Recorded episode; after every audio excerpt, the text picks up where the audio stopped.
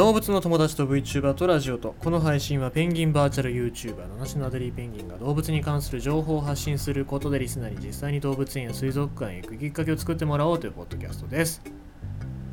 まああのそろそろ名古屋行きが近づいてるわけなんですけどもカバンね。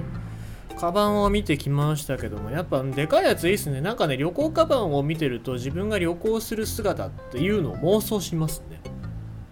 で買おうとしてる時が一番楽しいんだよね。買った後にこれ置き場所どこに置きゃいいんだろうってなるんだろうなって思うとちょっと憂鬱になりますよね。1万円っていうのも結構高い値段だからさ、まあ、そんななんか悪いやつは買えないなと思いつつ、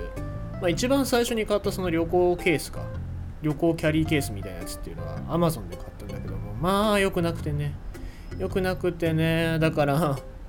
だからまあちゃんとしたやつを次買おうっていう感じなんですけども。ああとはあれだね、このポッドキャスト。ノート PC を修理に出してるので、収録ができないんだよ、向こうで。だから、うーん、ため撮りかな。ため撮りをしといて、で、時間でこう、ぴょこぴょこ出すしかないかなという感じしてますね。だから、いろいろと仕込んでおかないといけないものっていうのが多いわけでございますよ。まあ、あの、いつも言ってますけども、なんかこのこと喋ってよというのがあったら、ぜひね、えー、Twitter でも、なんかマシュマロでもいいので書いてくださると僕はネタに困らないので、えー、いいかななんて思います。さて、えー、ということで、今日のお話なんですけども、ちょっと突っ込んだ話になりますよ。えーアメリカの水族館で愛されたフンボルトペンギン32歳で安楽死っていうお話でございます、えー、アメリカアクアリウム・オブ・ナイアガラっていう水族館で飼育されていた32歳の高齢のフンボルトペンギンが安楽死安楽殺が施されて亡くなったというニュースでございます。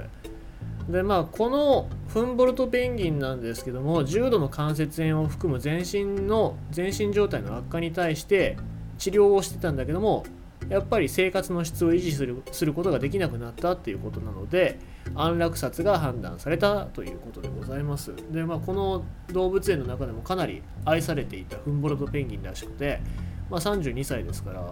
1988年3月16日生まれでいろいろなプログラムだったりメディアのインタビューとかでよく参加使用されていたっていうことでこのナイアガラ水族館のレジェンドみたいなペンギンだったみたいですけども残念ながら、えー、安楽死をされたということですね。でまあこういうニュースを聞くとどうなのって話なんですけどもやっぱり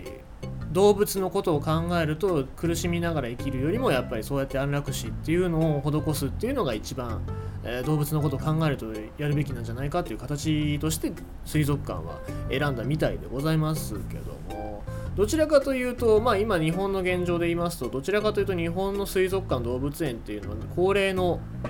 高齢の、え、動物とかっていうのはなるべくこう健康は維持してあげてで展示場とかで、え、過ごしてもらうっていうのが普通ですね。で逆に言うとアメリカとかそういうヨーロッパの動物園っていうのは高齢になったら結構、えー、安楽死っていう選択肢を選んだりしますね。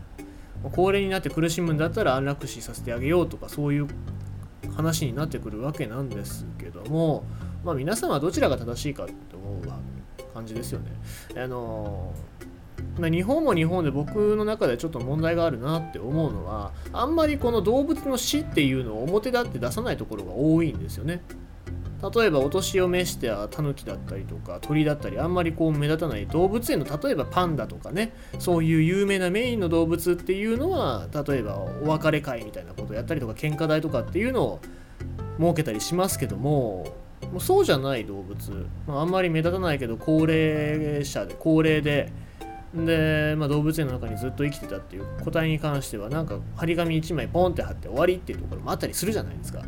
そういうんじゃなくてまあ僕は、うんまあ、裏でそういう動物は安楽死されさせられてるんじゃないかなっていうことは思いますよね。だから生まれた時だけじゃなくてその死ぬ時死ぬ時はどういう死に方をしたのかっていうのを動物園の中で伝えるっていうのは非常に大事なんじゃないかなと僕は思いますね。なかなか日本の動物園っていうのはそういう死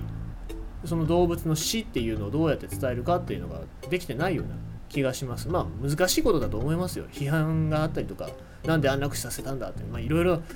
動物園なりの理由があったりするんでしょうけどもね。そういうこと言ってくる人もいるだろうから、まあ、そこだけじゃないと思います問題は。でもちゃんと死ぬお別れするっていうことをお伝えするっていうのも動物園の役割だと思いますからね、えー、その動物といろいろんな思い出がある来園者もいると思いますからちゃんとねお別れはしっかりさせてあげたいてほしいなと僕は思います。ということでございましてまあまあ安楽死の話とかになりますといろいろね、えー、意見があると思いますが、えー、僕はまだまだ日本の動物園にはちょっとお別れをちゃんと伝える技術というかまあ方針っていうのがないのかなって思ったりします。ということで今日は安楽死ペンギンの32歳のペンギン安楽死というそんなニュースでございました。